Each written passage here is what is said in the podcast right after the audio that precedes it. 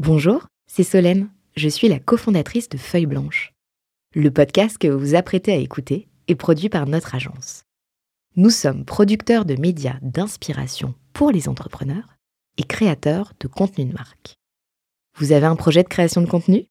N'hésitez pas à nous joindre sur un café at feuilleblanche.com. En attendant, bonne écoute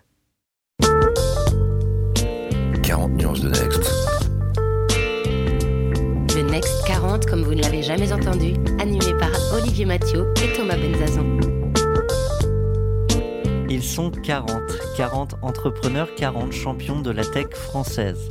Comment sont-ils arrivés là? À quels enjeux font-ils face? Quels sont les ressorts qui les ont forgés? Je suis Thomas Benzazon, cofondateur du Brain Studio Feuille Blanche et avec mon compère Olivier Mathieu, cofondateur de Price Minister et France Digital, nous vous plongeons dans l'univers de ces entrepreneurs d'exception et les coulisses du Next 40.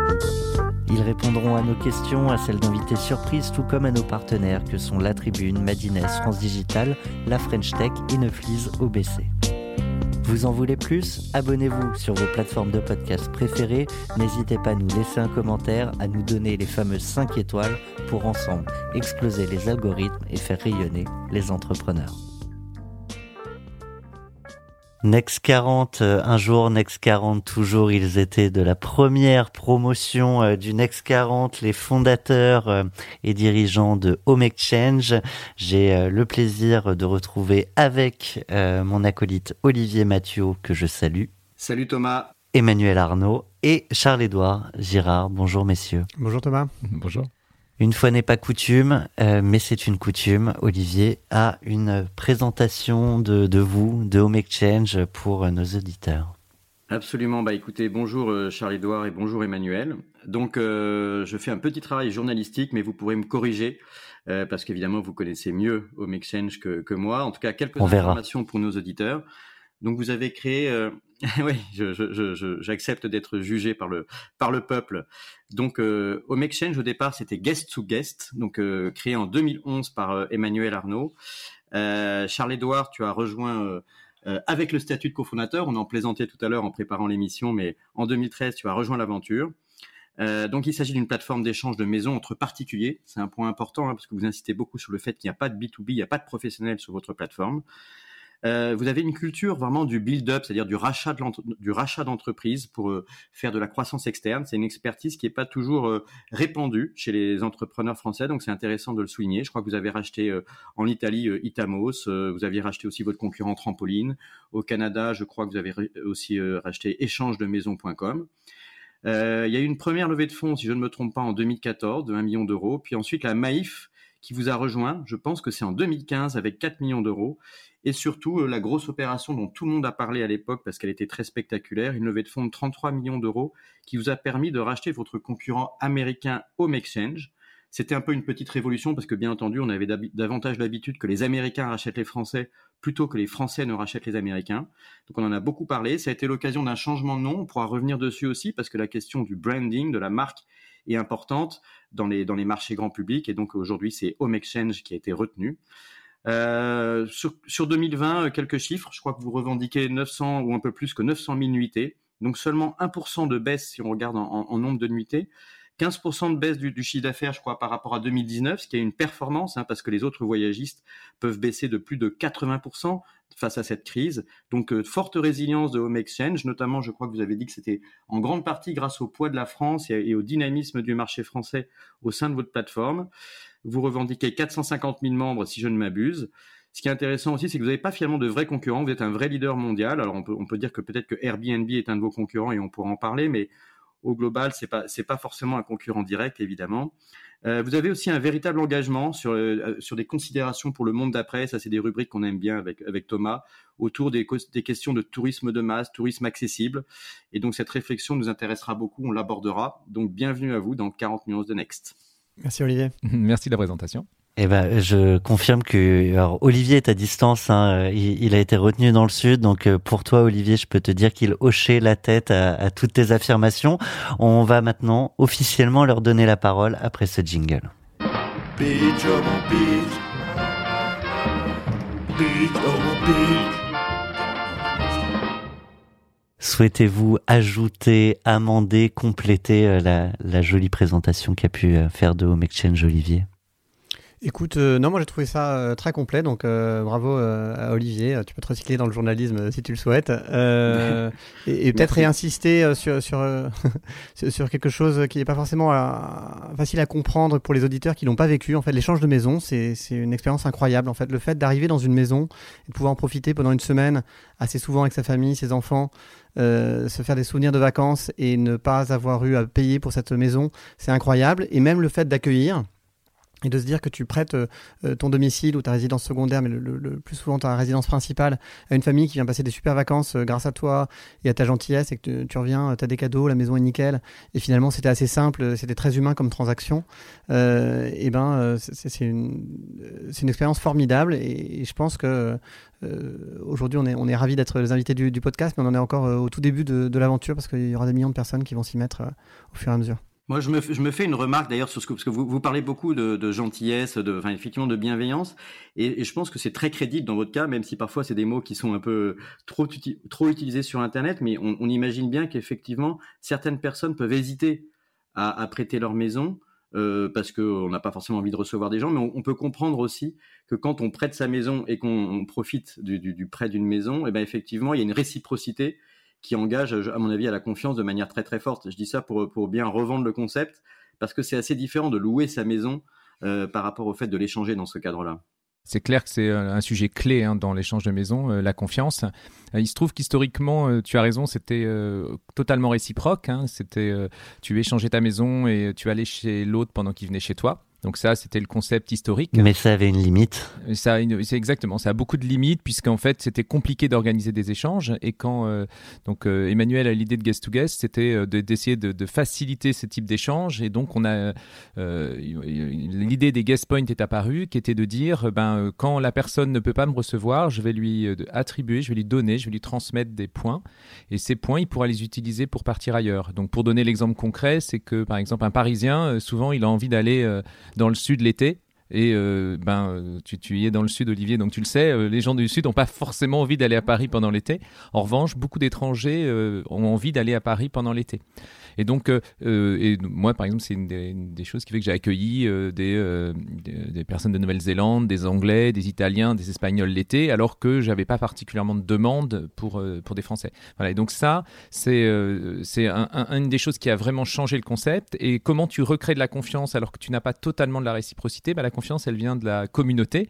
Et en fait, tu euh, donc déjà il y a un certain nombre d'outils. Hein. on, a, créé la vérification qui est euh, tu vérifies euh, l'identité, tu vérifies, on vérifie pour chacune des maisons l'identité et le fait qu'il habite bien cet endroit-là. On a créé des systèmes de notation. On a on modère comment dire les, maisons, c'est-à-dire on va les vérifier une à une, etc. Donc c'est très important de créer ça, même si en fait sur le fond il n'y a jamais de problème. Donc on le fait parce que comme tu dis il y a une sorte de peur mais euh, en fait, quand tu, c'est ce qu'on a toujours dit aux gens, il n'y a aucune obligation de faire un échange. Et ce qui est très important, c'est vous testez votre premier échange et vous allez vous rendre compte, euh, bah, parce qu'il y a un contact avec les personnes, ce qui, est, euh, ce qui rajoute une petite complexité par rapport à un modèle de location. Mais en fait, ce qui fait que tout va mieux se passer et tout va être différent. Voilà, tu, n'as plus ce côté j'ai payé donc j'ai le droit à tout. Tu as j'ai rencontré la personne, je vais chez c'est gratuit. Et donc, je vis une expérience qui est différente sur ce modèle de bartering, de, troc.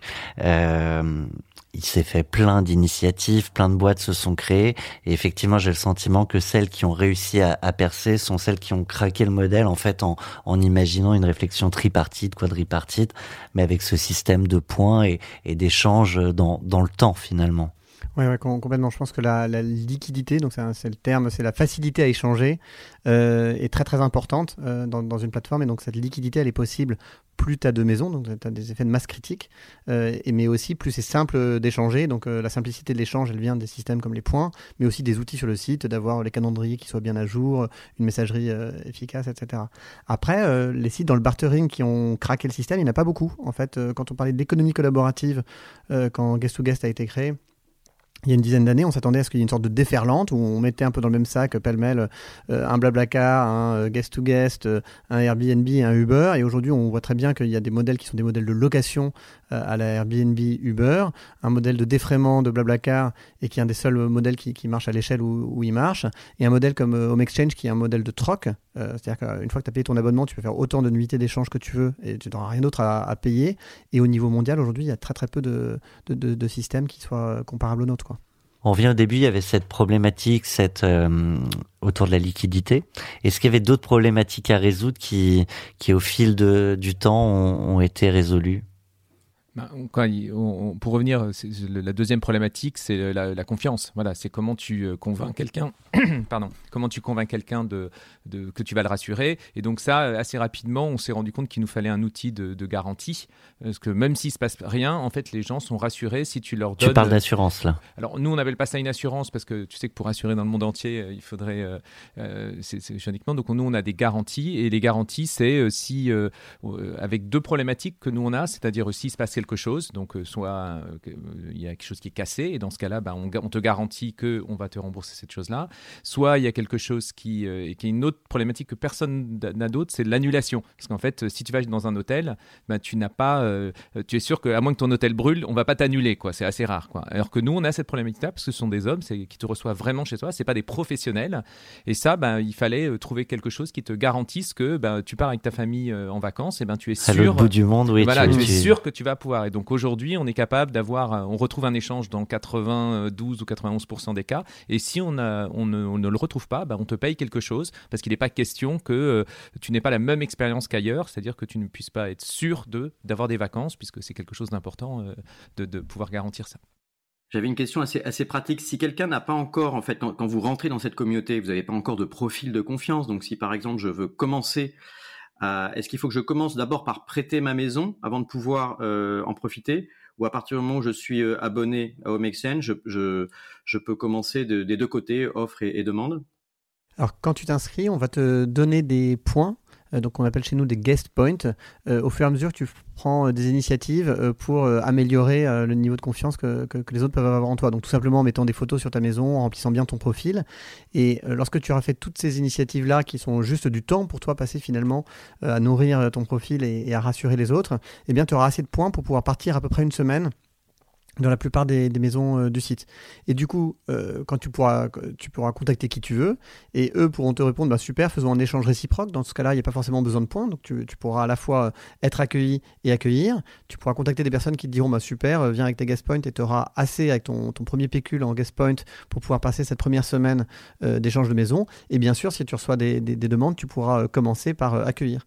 Et en fait, on, on, a plein de membres qui accueillent deux, trois fois avant de, avant de partir, et à l'inverse, on a plein de membres qui euh, euh, partent une première fois parce que ça les rassure et qui ensuite, euh, en découvrant la simplicité du concept, en se disant bah, en fait, il m'a juste laissé les clés de chez lui et je respecte et, et ça se passe bien, ben, ça les rassure pour pouvoir eux après accueillir à leur tour. Et mais comment ça se passe si quelqu'un a une maison qui est peut-être pas très attractive? Je j'en veux à personne, mais ça peut arriver. Peut-être qu'une maison soit moins demandée. Et du coup, comment est-ce que vous gérez le déséquilibre possible entre l'offre et la demande d'un point de vue individuel? En fait, ça se fait assez naturellement. Globalement, tu vas demander, c'est justement, c'est très marrant parce que c'est pas un système de consommation pure, c'est un système euh, de, partage. Et donc, dans le partage, souvent, ce que tu fais, c'est que tu vas demander à des gens qui, te ressemblent. Alors, ressembler veut dire euh, sur un certain nombre de caractéristiques, mais c'est souvent assez. Tu vas pas demander, par exemple, bon, il y en a un qui le font, il y en a qui ont un peu de culot, et si les gens sont d'accord en face, il y a aucun souci. Mais en moyenne, les gens vont dire, euh, si je suis une famille, je vais plutôt aller ben, dans un lieu où ma famille pourrait être accueillie. Et si j'ai ma maison, elle est d'une certain, d'un certain standing, et c'est toi qui le juges, tu vas plutôt demander, naturellement en fait, on n'a pas besoin de le, de le pousser. Pourquoi? Parce que en fait, on est dans un système où on peut te refuser, et donc le refus, on peut te dire non. Et donc en fait, comme t'as pas envie, c'est pas quelque chose que tu, euh, que naturellement tu aimes, et ben tu fais dans des choses où tu vas te sentir bien, et donc on, as plutôt tout, tu mets toutes tes chances de ton côté. Voilà. Et donc euh, euh, ensuite, pour être tout à fait transparent, les guest points sont là, on évalue les, les, les valorisations de maison, en fait, un petit algorithme qui permet de dire combien vaut ta maison. Et donc, s'il y a des écarts, euh, tu, tu peux utiliser cet écart pour dire, bah, je, mon, sais pas, mon appartement à Paris vaut, euh, je sais pas, 150 gas points et la maison euh, dans le sud, elle en vaut 220. Et il arrive que les gens ben, laissent cet écart et dans ce cas-là, tu transmets un petit peu plus de points à l'un et à, ou, quoi. L'un en perd un peu plus et l'autre en gagne un peu plus. Mais c'est euh, justement nous, on voulait éviter qu'il y ait cette euh, discussion où euh, il y en a un, il ah, elle est un peu plus belle ma maison et ça permet de temps en temps et les gas points sont très bien pour ça de gérer ces cas-là. Ces cas un petit peu, il n'y a pas de discussion, il voit qu'il y a un petit écart et ça se fait naturellement avec les points. Il y a un utilisateur type? Pardon, je te voyais réagir, Emmanuel. Oui, j'allais juste réagir aussi sur pour, pour bien réitérer la différence avec la location, c'est que dans un système de location,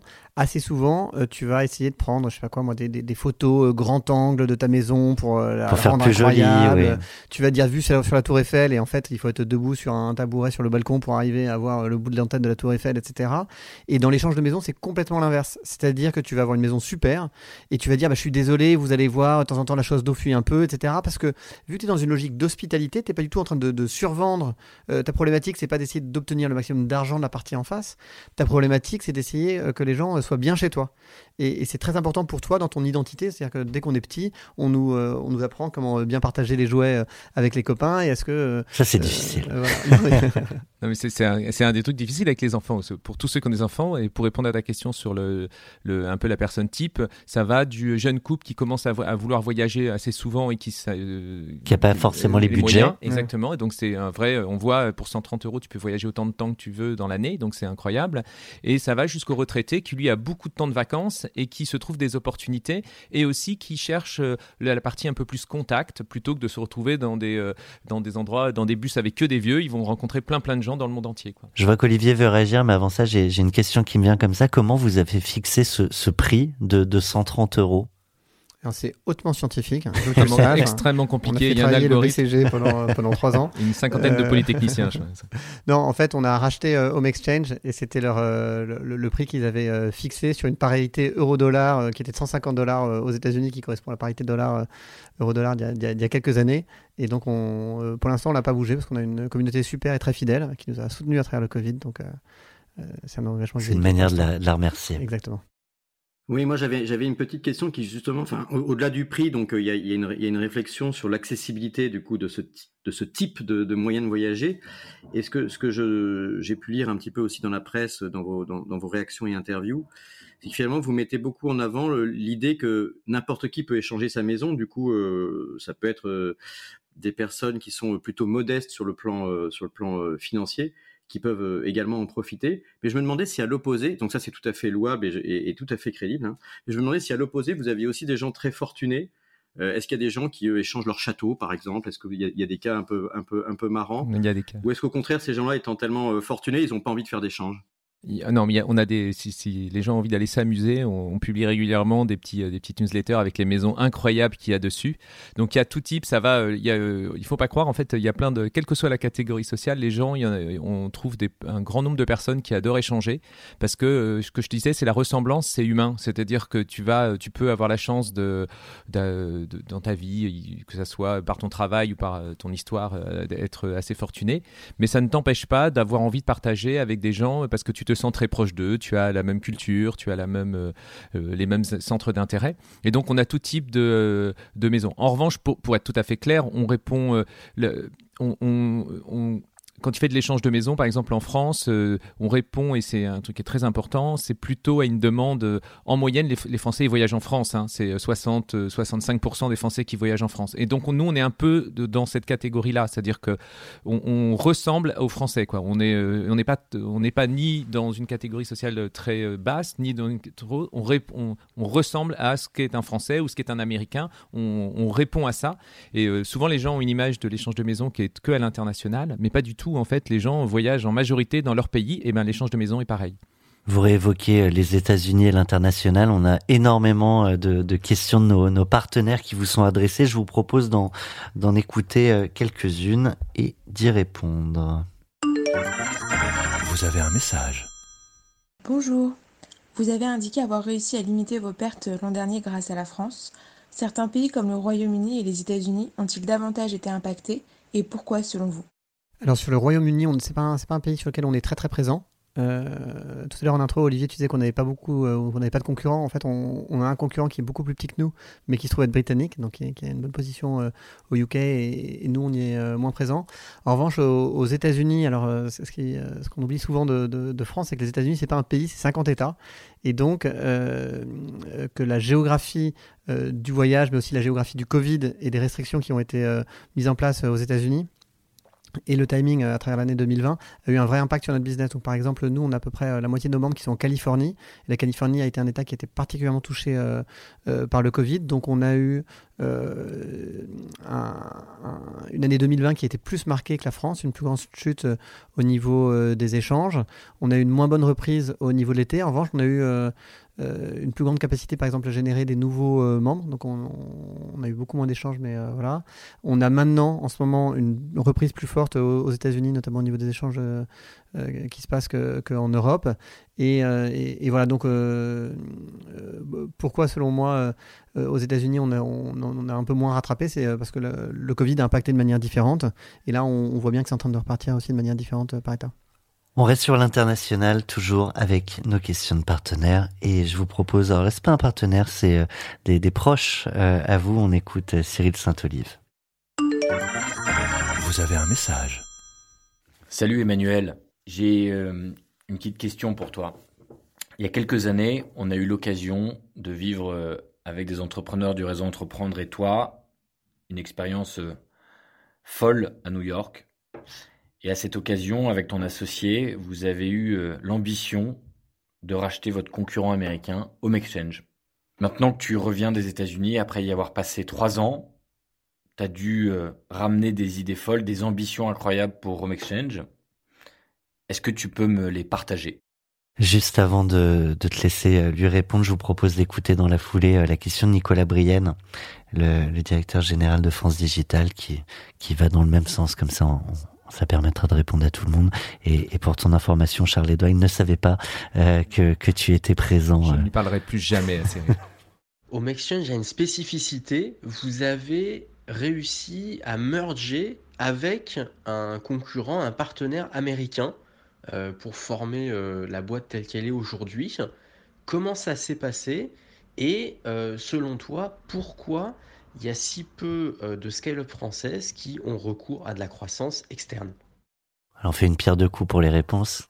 Alors moi je résiste pas euh, au plaisir de, raconter un petit peu euh, l'histoire du voyage dont, Cyril parle. Donc Cyril était le, directeur du réseau Entreprendre pour Paris, dont on est membre avec grand plaisir, Charles-Edouard et moi.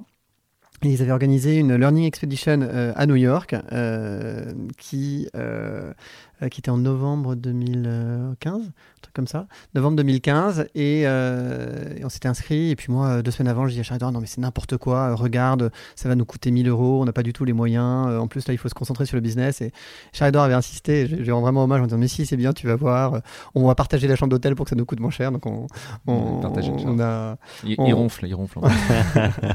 on a vécu des moments très intimes à New York ensemble, mais euh, ça restera à New York. Euh, et, euh, et, en fait, c'était super ce, ce, voyage à York. Ça nous a complètement sorti la tête du guidon. Et je pense que c'est une, vraie leçon pour moi, en tout cas, d'apprendre à sortir la tête du guidon et se dire bon, bah, il y a le quotidien, mais il faut aussi arriver à avoir la stratégie et, de voir plus grand.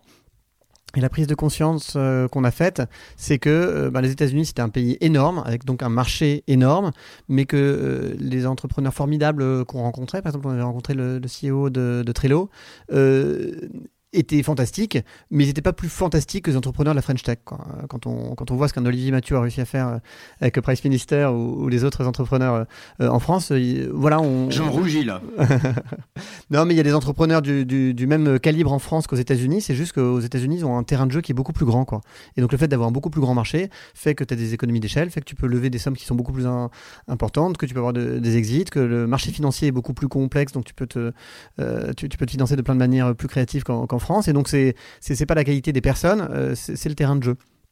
Et à partir du moment où on a vu ça, on s'est dit ben, pourquoi pas nous? On avait un super partenaire financier, on a toujours un super partenaire financier euh, avec euh, la Maïf, et, euh, et on s'est dit bon ben, on a un concurrent qui s'appelle Home Exchange, qui est un peu le, pionnier de l'échange de maisons. Les fondateurs ont 70 ans, si ça se trouve ils sont prêts à passer la main, contactons-les. Et donc on les a contactés, on est revenu en novembre, on les a contactés en décembre 2015 et en février 2017, le rachat était fait bon, ce que dit pas Emmanuel, c'est que quand on les a contactés pour euh, les racheter, bon, ils ont un peu rigolé. Voilà, ils ont annoncé un montant de, rachat qui était euh, beaucoup plus important et on s'était parlé avant. On s'était dit, bah, quel que soit le montant, on, y va. Poker face, on y va et on et on, on, ne, sourit, aucun souci, mais on n'avait pas du tout d'argent à ce moment-là. Voilà. Et en fait, c'est une des leçons pour répondre à, Nicolas, c'est que je pense que ce que nous a vraiment servi ce, voyage nous a vraiment permis une chose, c'est euh, c'est de se rendre compte qu'il y a des gens, comme dit Emmanuel, qui sont pas plus brillants que les entrepreneurs qu'on voit en, France.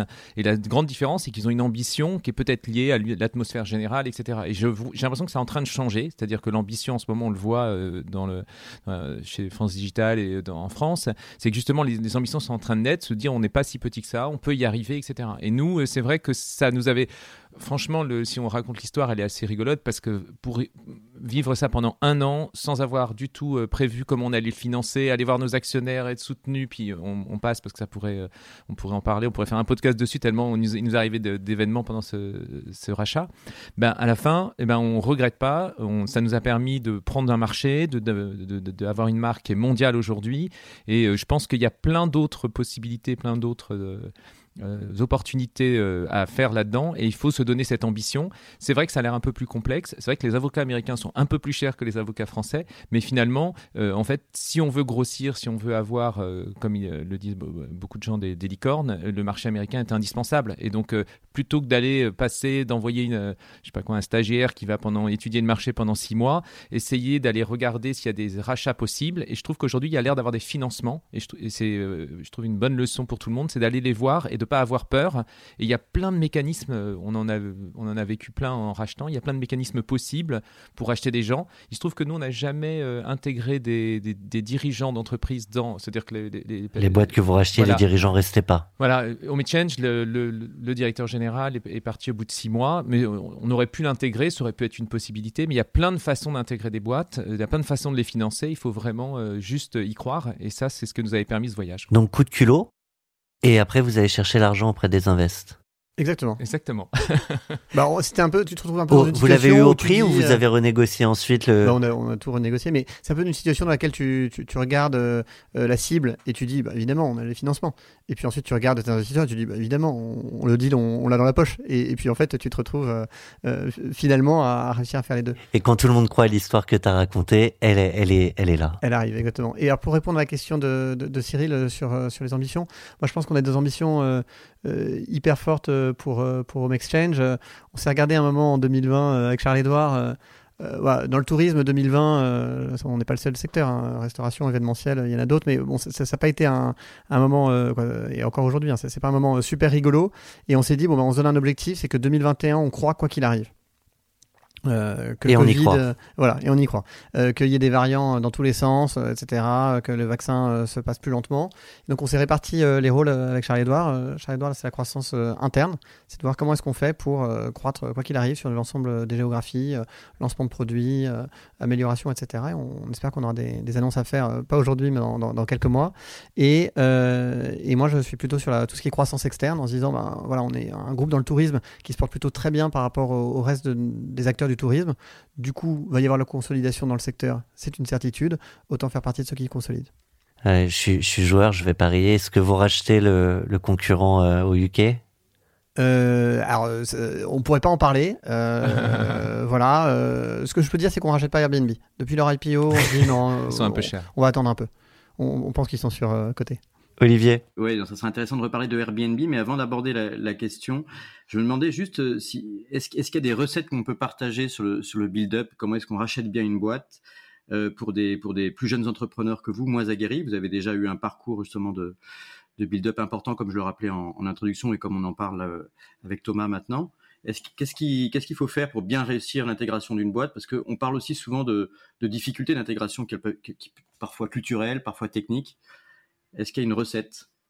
Bah en fait, pour moi, sous, ce terme de, build-up, si on regarde, nous, on a racheté des choses très très différentes. Tu, tu parlais d'Itamos dans ton intro. Euh, Itamos, c'était euh, un, side gig pour quelqu'un qui avait 3000 euh, membres non payants, qu'on a racheté contre un peu d'equity de notre côté, donc on, n'a pratiquement rien sorti, et qui nous a permis à la fois de nous crédibiliser, parce qu'on a eu un peu de, presse à ce moment-là, de nous crédibiliser vis-à-vis des autres acteurs du secteur, vis-à-vis des investisseurs, et de montrer qu'on avait de l'ambition. Donc c'est quelque chose qui a été une opération où en fait on n'avait euh, rien à faire d'un point de vue RH. Euh, d'un point de vue techno, on n'a pas repris la techno, on a juste euh, invité les membres à venir sur notre plateforme. Quand voilà. Et, et, là, tu as une perte quand même des, des, membres qui ne basculent pas ou 100% de. Bah, en fait, tu as une perte, mais tu, tu l'as mise dans ton prix et, tu peux avoir des mécanismes par, lesquels tu. Emmanuel simplifie un petit peu. On a passé quand même beaucoup de temps à essayer d'en perdre le moins possible. Oui. Il faut, là, il, simplifie un petit peu, mais c'est. Non, non, non, il y a un, un travail de SEO, de récupération de la base, etc. Ce qui est sûr, c'est que euh, après la deuxième ou la première ou la deuxième, tu te rends compte de ces pertes, tu largement meilleur pour, euh,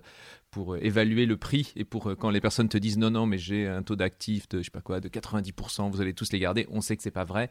Les gens sont attachés à la marque et encore plus dans l'échange de maison vas-y et, ensuite tu as, des build-up euh, euh, beaucoup plus complexes que tu vois quand on rachète un home exchange ils sont cinq fois plus gros que nous à l'époque. Nous on était une vingtaine ils avaient 70 personnes qui, bossaient. Un bureau en Croatie un bureau aux US des freelances dans une vingtaine de pays.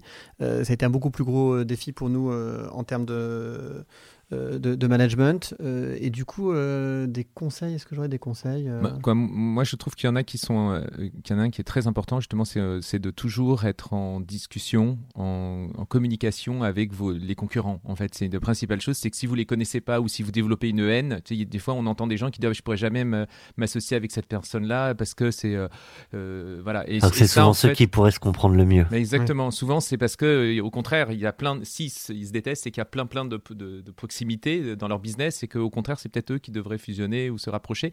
Et c'est ça. Et en fait, je pense qu'il faut euh, voir ces éléments-là comme euh, il vaut mieux avoir une, entreprise, et ce que nous, on a décidé en prenant la marque Home Exchange, etc. Et nous, on préfère avoir une entreprise qui devienne un leader mondial plutôt que de rester ou de rester petit ou de se battre. On s'est dit, en fait, si on veut réussir notre pari qui est de développer l'échange de maisons dans le monde entier, eh ben, le seul moyen, c'est d'aller voir euh, notre concurrent espagnol qui s'appelait Home for Home, de le racheter, d'aller voir celui qui était premier parce qu'il s'appelle s'appelle échange de maison et dans Google, quand vous appelez échange de maison, vous êtes premier. Donc on a été les voir. Home Exchange, parce que historiquement, c'était celui qui était le plus marquant. Et donc, euh, quand vous faites ça, ben, vous, êtes sûr qu'à la fin, vous arrivez, vous arrivez à faire euh, votre, la mission qu'on s'était filée et c'est fixé et qu'on veut toujours avoir, c'est de développer l'échange de maison dans le monde. Alors il y a un sujet qu'on voulait aborder avec Olivier aussi, c'est la question du naming, qui est un, sujet euh, précieux. Euh, c'est celui de la marque. Vous appeliez Guest to Guest, vous avez cette possibilité et vous le faites de racheter euh, Home Exchange et vous décidez de reprendre la marque. Oui, c'était une décision qui a, qui a pas été facile, mais avec laquelle on, a été serein. Ce genre de décision, tu sais, tu hésites énormément. Puis quand tu l'as prise et que tu l'as prise, tu sais que c'est la bonne parce que tu es, es, serein. Euh, Home Exchange, c'était une meilleure marque euh, que Guest to Guest euh, à plein de niveaux. C'était euh, une meilleure marque en termes d'actifs, c'est-à-dire que tu avais beaucoup plus de SEO qui, qui, qui emmenait à ça, donc ça permet d'avoir du, du, du, trafic gratuit, ce qui est quand même important. C'était une meilleure marque parce que tu avais une communauté qui était la communauté d'Home Exchange qui était très attachée, c'est-à-dire que vu que l'entreprise était plus ancienne, elle datait de 92 sur Internet depuis 97, il y avait des membres qui étaient là depuis 20 ans et qui étaient une partie importante des actifs qu'on rachetait. Et puis c'était une meilleure marque parce qu'elle est plus immédiate. C'est-à-dire qu'au Exchange, on se doute assez vite de ce que tu fais. Euh, alors que guest to guest. C'est pour ça qu'on allait vite sur le pitch. on pourrait imaginer, euh, on pourrait imaginer euh, plein de choses. Euh, du coup, euh, voilà. Le... Ouais, J'adore se, moque un peu de moi parce que moi, moi j'ai traîné un peu plus la jambe que, que lui. non, moi, un truc qui m'a hyper décidé, c'est qu'une fois j'étais allé aux États-Unis, je, crois que c'était encore à Los Angeles à ce moment-là, et je, je, je m'amusais à toujours tester les noms auprès du taxi. Et en fait, deux, trois fois, je faisais Home Exchange et Guest to Guest. Et à chaque fois, sur Guest to Guest, la, personne me regardait et me dit c'est un truc, c'est quoi C'est livraison de repas. Donc à chaque fois, j'avais un truc un sur Guest to Guest. De diction, peut-être. Le truc, on a, fait, on a bien fait notre job pour bien essayer de rationaliser. Puis à la fin, il y a une sorte de sentiment, c'est qu'à chaque fois que vous dites guest to guest, les gens comprennent pas. Et quand vous dites oh, mais bon, ils comprenaient pas quand je disais home exchange parce que je, je prononce à la française, j'ai oublié de dire oh, home exchange ou je sais pas quoi. ils, me reprenaient dix fois. Mais à la fin, je me disais bah, c'est énervant quoi. Et donc euh, même si on aimait bien, parce qu'on trouve que guest c'est quelque chose qui nous représente, tu vas l'inviter, tu, tu invites, c'est de l'hospitalité, euh, c'est devenu quelque chose de très euh, naturel. Et peut-être là-dessus, moi, moi, une chose qui m'a surpris quand on a choisi ce nom-là, c'est que le fait que notre membership, donc les membres de Home Exchange apprécient c'était ma question. Ouais. Euh, ça, ça m'a pas surpris parce que c'était une des raisons pour lesquelles on, on le faisait. C'était important dans le cadre du rapprochement des deux, des deux entités parce qu'on gardait le, le site internet euh, de Guest to Guest, donc les fonctionnalités, l'ergonomie euh, auxquelles la communauté de Guest to Guest était habituée, mais on, on l'a repeint euh, avec une marque Home Exchange qu'on qu'on a redéfinie à ce moment-là, mais on a gardé le nom. Ce qui a permis euh, de, de- de garder la communauté, mais ça on en était assez conscient et on savait pourquoi on, le faisait. Mais ce qui m'a surpris, c'était en termes de marque employeur en interne, c'est-à-dire que donc on avait 20 salariés qui étaient à, nous entre guillemets, 70 salariés qu'on essayait de, de- motiver euh, euh, dans, dans un but commun de, croissance d'une entité. Et le fait qu'on garde le nom de, l'entité qu'on avait racheté a été un signal fort en interne du fait qu'on essayait vraiment de faire ce qu'il y avait de mieux pour l'entreprise. Là où, ben, quand il y a un rachat, il y a un peu toujours cette, euh, même si on a essayé de l'éviter, euh, l'impression qu'il y a des cowboys qui, qui, débarquent et qui vont t'expliquer comment gérer ton business parce que c'est eux qui te rachètent. Et euh, voilà, ça, ça c'est venu conforter le discours comme qu'on était vraiment à l'écoute de l'héritage qui venait de, de, de Exchange et la, compétence des, salariés qui venaient de l'entité. Et aujourd'hui, aujourd'hui, comment se répartissent vos effectifs du coup entre les différentes géographies au niveau des équipes? Alors globalement, on est quand même beaucoup en France, hein, donc c'est, euh, je dirais, il y a une cinquantaine de personnes, un peu plus peut-être, euh, ouais, il y a une cinquantaine de personnes en France.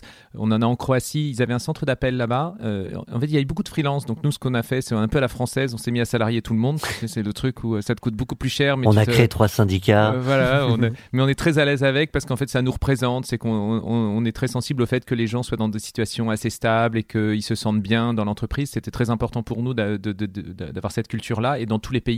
Ce qui est assez marquant parce qu'en fait euh, les, attitudes sont même très très différentes. hein. Aux US, Emmanuel pour en parler, mais euh, et, euh, donc là-bas il y a un peu moins de 15 personnes en, Croatie et aux US il doit y en avoir une dizaine. Voilà, une dizaine. Voilà, et donc ces différences de culture, elles sont assez marquantes. Bon, alors je propose une transition sans transition directement pour parler de, cette question du confinement. Donc on a un petit jingle qu'on vous propose et on verra effectivement que l'impact euh, de, de la crise sur le monde du tourisme a été, a été conséquent, mais qu'OM Exchange a bien résisté. Je sais que je vous demande de rester chez vous. Je vous demande aussi de garder le calme. Chez vous, chez vous, chez vous. Je pense que c'est important dans les moments que nous vivons. Le rester chez vous, il fait mal? Ah bah, quand euh, ton métier c'est de faire euh, voyager les gens, euh, oui forcément le rester chez vous euh, il, fait mal.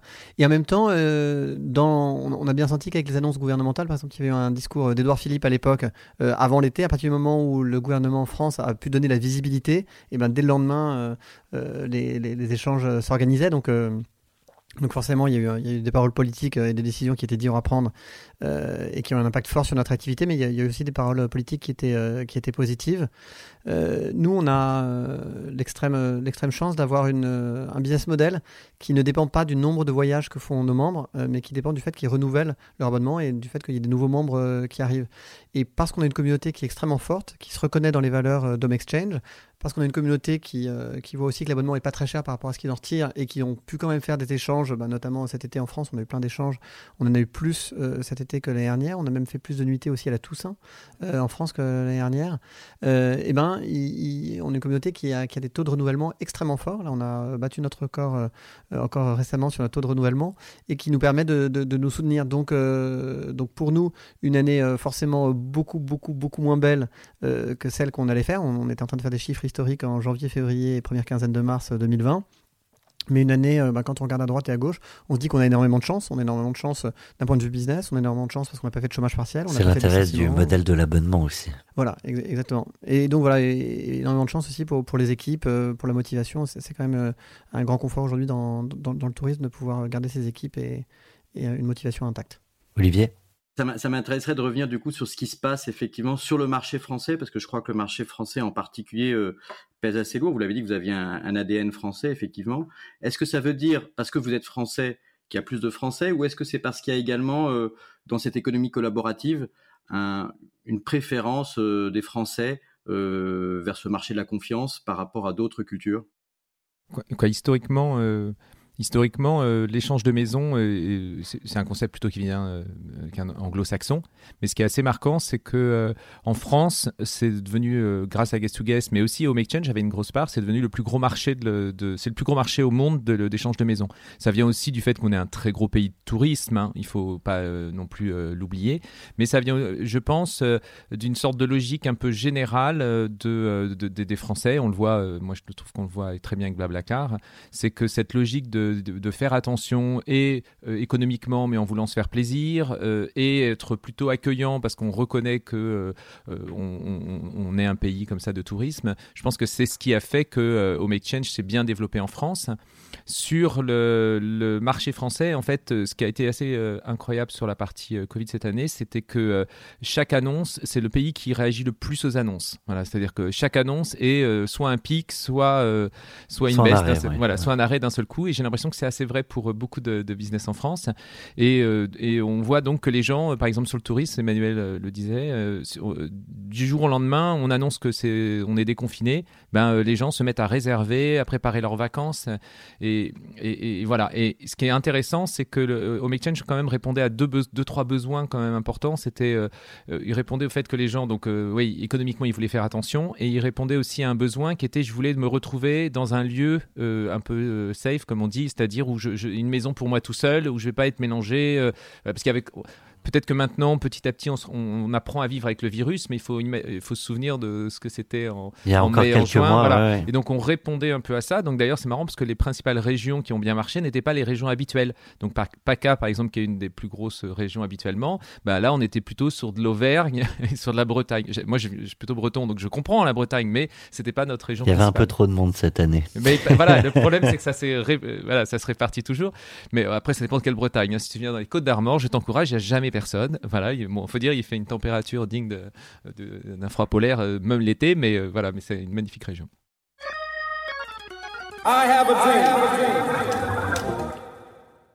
Donc euh, une crise euh, particulièrement rude, en tout cas à ses débuts. On, on sent que même si on est encore euh, relativement dedans, le soleil ne peut que s'éclaircir.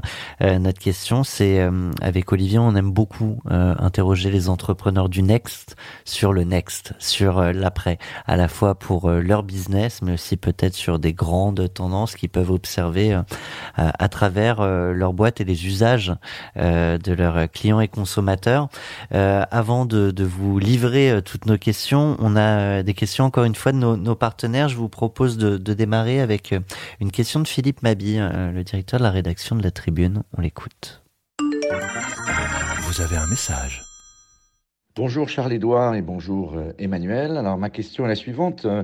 Alors que la crise Covid rebat les cartes du voyage et du tourisme, et alors que la réouverture euh, commence à se profiler dans certains pays grâce à l'accélération des vaccins, euh, on parle beaucoup d'un passeport vaccinal, évidemment, qui pourrait freiner le redémarrage du voyage, mais euh, on voit aussi arriver de nouvelles tendances. cette crise a sans doute changé la façon dont les gens ont envie de se déplacer et de voyager. Quelle rupture, quelle nouvelle tendance et quelle rupture voyez-vous venir et quel impact cela peut avoir sur euh, notamment l'échange de maisons, euh, d'après vous? Merci beaucoup. On a une question, pardonnez-moi, qui va dans le même sens de Laurent Garret, le, patron de la banque Neuflis OBC. Je vous propose de l'écouter également. Bonjour Emmanuel, bonjour Charles-Édouard. Alors que la crise sanitaire affecte de plein fouet l'économie du tourisme, elle semble aussi faire émerger de nouveaux comportements, comme par exemple la location de maisons de vacances comme espace assez insolite de, de coworking. Pensez-vous que cette tendance pourrait durablement s'installer, devenir euh, un marché de niche? Et, pensez-vous qu'il faut développer cette niche? Merci. Donc quel monde d'après déjà pour Home Exchange, pour le voyage, pour le tourisme? quoi, quoi déjà, je, il, faut, il faut quand même rappeler que de la base du tourisme, c'est qu'il faut que les gens aient des vacances et qu'il y a plein d'endroits dans le monde où il n'y a pas de vacances. Il y a beaucoup moins de vacances. D'ailleurs, on le voit dans nos pays, il y a plein de, distinctions entre euh, euh, les États-Unis où euh, globalement tu commences, tu as, 30 ans, bah, tu as 15 jours et donc le type de vacances. Et nous, en Europe, où on a quand même beaucoup plus. Et il faut rappeler qu'il y a des pays d'Amérique du Sud, les gens ne partent jamais en vacances ou d'autres pays du monde. Donc, quand moi je vais répondre, c'est sur cette partie est plus occidental, dans lequel on intègre les vacances. Mais euh, nous, ce qu'on aimerait et ce qu'on va essayer de faire, c'est de le développer dans d'autres parties du monde. Et on, on trouve, euh, et beaucoup de gens le disent, que les vacances sont très importantes. Elles permettent, euh, on en oublie parfois, elles permettent plusieurs choses. Elles permettent de, on le fait pourquoi? Pour se reposer. En fait, à la base, on prenait des congés pour se reposer. Et on en oublie ça de temps en temps. On fait ça pour rencontrer, pour être avec sa famille, pour, pour partager. C'est un instant qui est très important et on doit le faire dans un autre lieu que chez soi parce qu'en fait, on ne le fait jamais bien. Et la base du voyage, c'est ça. Et donc, l'avenir, pour moi, il faut qu'on se rappelle de ça. Il faut qu'on se rappelle de, de cet instant de partage, du fait qu'on veut se reposer. Et ça va conditionner tout. Et derrière ça, il y a une partie qui est arrivée, qui est on se rend compte que ben, euh, d'aller passer trois jours à New York pour se faire plaisir et pour euh, aller prendre un cocktail sur je sais pas quelle, dans quelle magnifique terrasse, sur, magnifique terrasse, ça n'a plus, ça n'a pas vraiment de sens en fait. Déjà, on se fait pas vraiment plaisir. Et euh, je, pose souvent la question aux gens euh, qu'est-ce qu'ils ont mémorisé de leurs dernières vacances? Et en fait, on se rend compte de ce qu'ils ont mémorisé. Faites le test d'abord. ils vont vous dire oh, j'ai visité telle chose. Non, je dis ça, je sais bien que tu as visité ça, mais c'est quoi Quel est le, Donc, soit ils ont une super galère, ils vous racontent leur galère, soit ils ont une super, super truc qui leur est arrivé. Et souvent, c'est humain. C'est-à-dire qu'ils vont aller rencontrer les gens humainement, ils vont aller partager avec eux.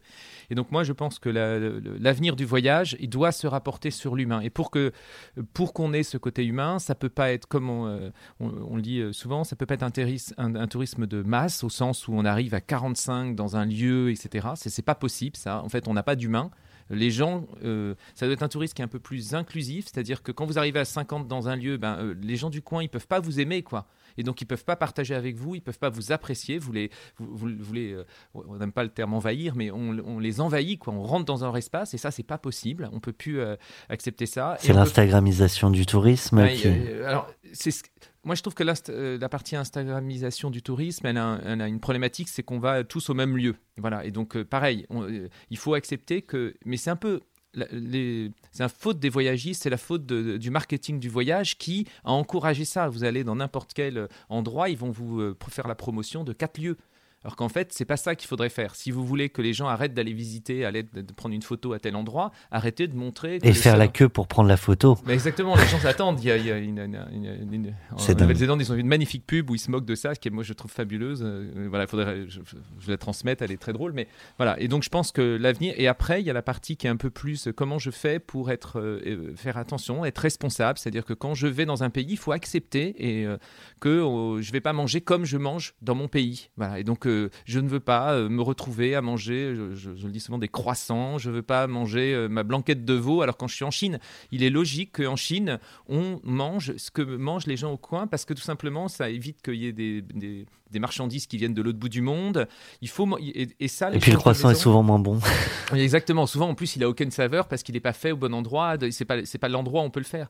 Et donc l'échange de maison répond énormément à ça parce qu'on va se retrouver dans un lieu local dans lequel on va on va manger. La, euh, vous faites de l'échange de maison, vous allez être obligé de faire vos courses. Et donc vous allez. Euh, j'encourage tous les gens à faire l'échange de maison rien que pour ça. C'est qu'aller faire des courses vous allez croiser des gens, vous allez vous rendre compte de ce que c'est que le lieu et la vie. Et moi, euh, je, pour une petite anecdote personnelle, c'est que dès que je vais dans un lieu, en fait, j'aurais envie d'acheter une maison. Évidemment, on peut pas le faire, mais pour y rester longtemps, pour rencontrer, parce qu'en fait, j'ai l'impression que c'est toujours trop court. Et euh, pour moi, c'est ça l'avenir du tourisme, c'est d'arriver à accepter que l'expérience qu'on va avoir, elle va être un peu plus longue, elle va être un peu plus inclusive, on va faire attention aux gens et elle va être plus locale deux, remarques euh, pour euh, compléter.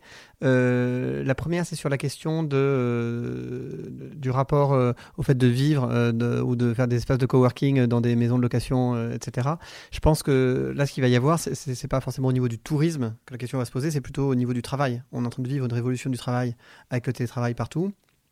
Et on ne sait pas exactement ce qui va être dans le monde d'après, c'est-à-dire qu'on est tous à se dire, bah, tiens, peut-être qu'on pourrait euh, régler le curseur un peu plus vers du télétravail, un peu moins vers du présentiel, en même temps. Parenthèse que vous faites chez Home Exchange? Oui, qu'on, nous on avait déjà une politique de, de, une à deux journées de télétravail par semaine, euh, et aujourd'hui euh, c'est, assez open bar, et on, est en train de discuter un peu sur qu'est-ce que ça sera après, mais on ne sait pas ce que ça sera, mais ça sera sans doute un petit peu plus de télétravail.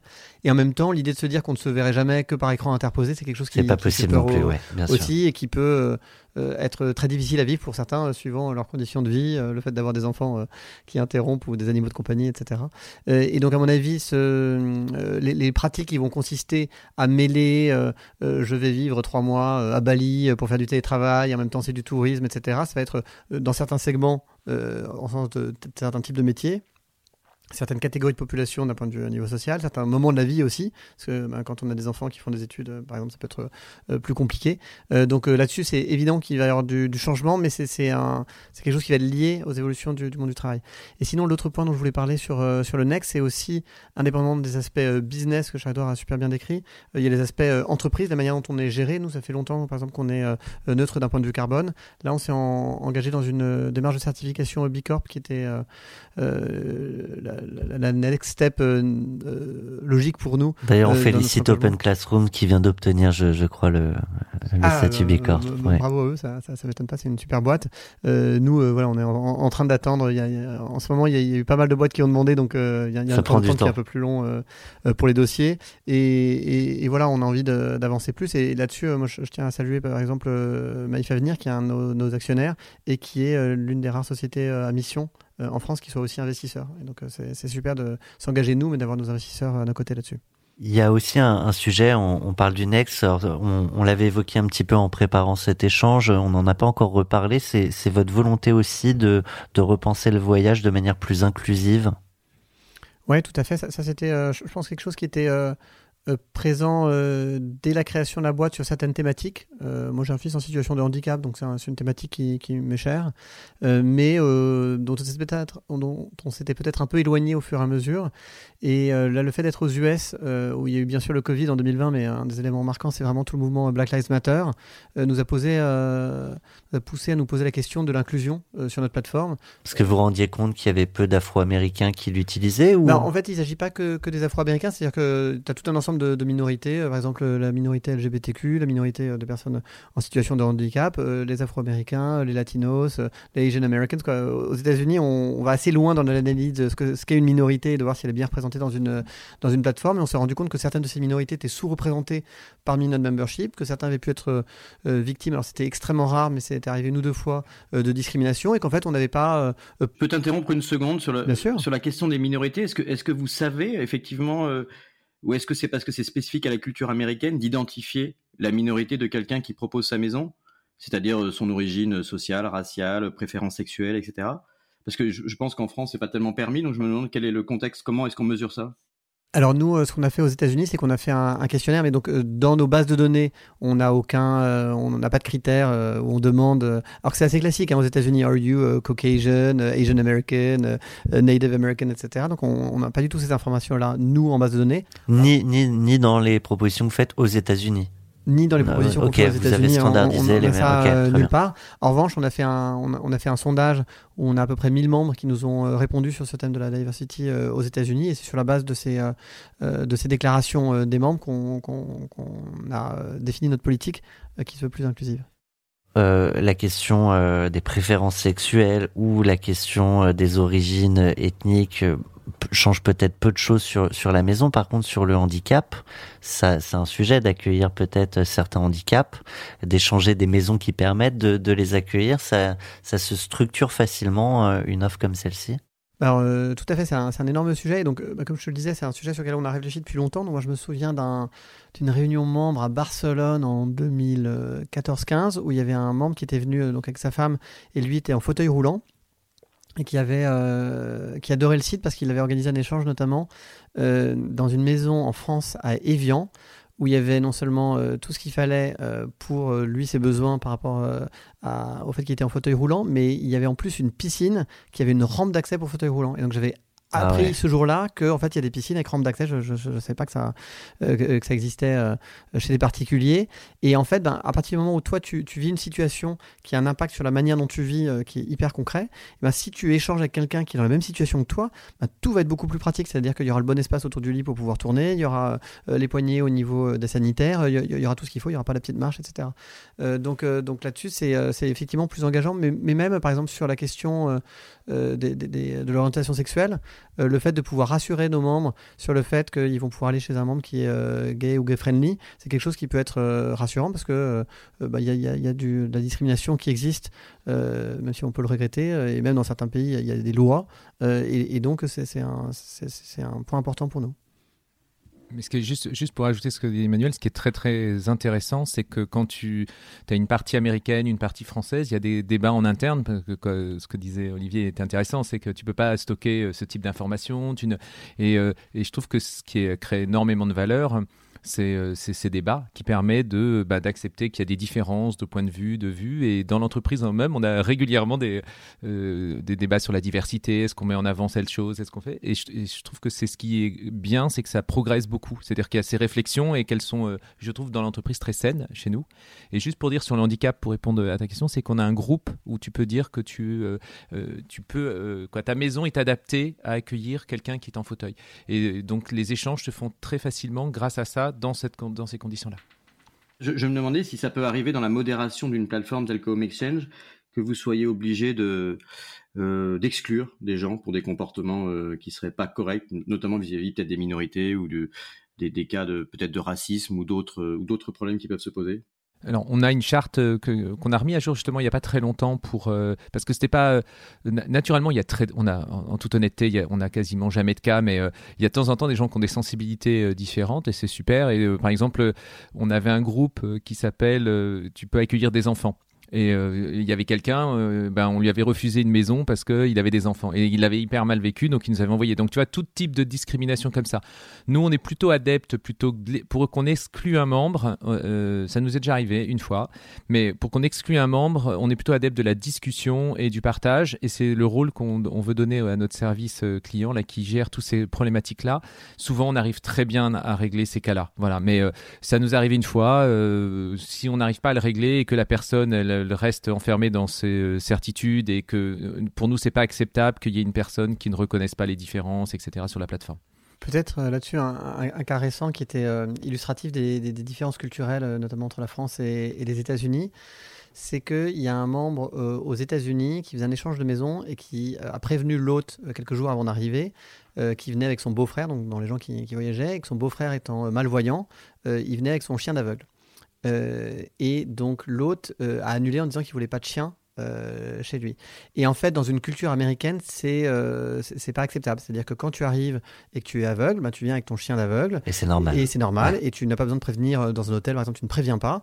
Et si l'hôtel exclut le chien, bah, en fait, ce qu'il fait, c'est qu'il exclut l'aveugle. Et donc, c'est la discrimination. Et donc, c'est horrible. Et donc, c'est pas du tout possible. Alors que dans une logique française, on te dit, il y a quelqu'un qui va venir, et puis finalement, on te dit, bah, finalement, il vient avec son chien. Euh, ben, euh, oui, euh, je sais pas, moi j'ai pas prévu. Peut-être que je suis allergique au poil de chien, peut-être que j'ai pas envie d'un chien chez moi, et donc j'ai le droit de dire que le, chien ne vient pas chez moi.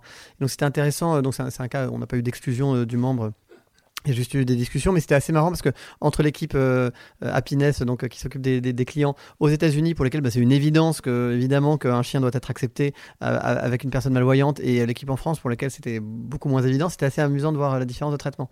Et c'est aussi parce qu'il y a une différence de, de maturité euh, dans les populations d'un pays d'un autre sur des problématiques de, de handicap, pas de maturité mais de connaissance comme on est sur ces sujets de, diversité, euh, en tant qu'entrepreneur, en tant qu'entrepreneur de, belles boîtes scale-up, Onex 40, euh, vous avez un rôle euh, à jouer et c'est vrai qu'on peut observer bah, déjà qu'Onex 40, il y a quand même beaucoup d'hommes, hein, c'est pas pour rien qu'on a créé les 40 nuances de, Sista, mais c'est vrai que souvent on, reproche à ces, boîtes en forte croissance de, de de recruter euh, finalement que des gens qui se ressemblent. Euh, est-ce que c'est un sujet Est-ce que c'est un sujet sur lequel vous avez des choses à dire? En fait, euh, c'est une évidence. Hein. C'est-à-dire que naturellement, tu vas. Donc, il faut être très très attentif à ces sujets-là et euh, nous c'est un des sujets qu'on essaye d'aborder. Il se trouve qu'on a la chance d'avoir plein de nationalités déjà, donc on a une diversité de nationalités qui est grande, ce qui joue déjà en notre faveur parce que euh, ben, ça permet une culture, euh, le croate n'est pas exactement identique, on a irlandais, espagnol, italien, allemand, etc. on a un prêtre dans notre équipe qui est un prêtre développeur, donc voilà, c'est pas pour exorciser les maisons. Non, mais tu vois, on se retrouve avec euh, donc il faut être hyper attentif. Il se trouve qu'on a plus de femmes que d'hommes dans l'équipe. dans la globalité, je crois qu'on doit avoir 65 ou un truc comme ça pourcentage de femmes.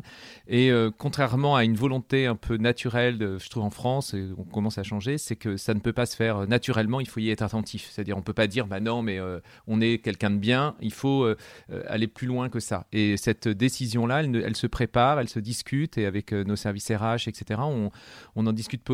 Par exemple, euh, je vais prendre l'exemple euh, d'un développeur. Nous, on est très sensible euh, aux personnalités des gens, etc. Et on, on s'est retrouvé avec des gens, tu pourrais avoir, je prends que des diplômes donnés. Et nous, par exemple, on, ne s'est jamais dit ça. On a un test, ils ont fait un test technique et on a une personne qui avait pas son bac, par exemple, parce qu'il, quand il était, il avait 15 ans, 16 ans, il s'était dit, j'ai envie de créer un site. Il avait fait son site. Donc, on essaye de, aussi bien dans la partie diplôme, ce qui n'est pas évident, parce que si tu regardes les diplômes de beaucoup. Ça rassure. voilà, tu te dis, bah, c'est ça, il a ce diplôme-là. Ben, euh, pareil, sur les développeurs, on a ça.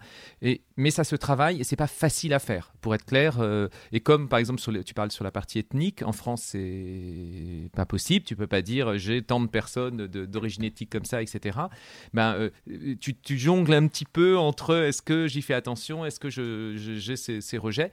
Et pour moi, eh ben, un des moyens, par exemple, c'est que la sélection des candidats soit, ne soit pas faite que par les personnes qui recrutent, mais par la RH qui va proposer des candidats et qui, elle, est, est, euh, est ah, sur ce sujet-là. Et donc, euh, après, tu peux. mais déjà, tu vois, si tu laisses les gens sélectionner que leurs candidats, ils vont évidemment sélectionner. Donc, il faut qu'il y ait un partage dans la sélection. Tu vois, c'est un des exemples qui permettent d'éviter que ben, tu te retrouves qu'avec la même personne. Et sur l'aspect euh, gender, euh, concrètement, nous, euh, la grande majorité de nos N-1 sont des femmes. Et au niveau de notre board, bah, la, la, Maïf a un poids certain, c'est un, investisseur important chez nous. Et il y a deux, représentants, dont la lead est une femme. Donc on, pourrait faire mieux, mais on, est assez conscient des problématiques et on a l'impression de bien y répondre pour l'instant. Peut-être, peut-être juste avant de conclure, je me disais Thomas, juste avant de conclure, ça serait important peut-être qu'au Exchange recrute aussi un rabbin, un imam et une bonne sœur, de façon à ce que le, à ce que l'équité soit soit parfaite sur le plan RH. Amen. Euh, eh bien moi, je vous propose de vous amener euh, à la seconde partie euh, de nos échanges. On a pu évoquer l'histoire de Home Exchange, aussi sa, vision. on va s'intéresser maintenant dans une seconde partie sur les hommes que vous êtes, ce qui vous a forgé. Pour comprendre peut-être un peu mieux encore pourquoi Home Exchange et Home Exchange. Merci.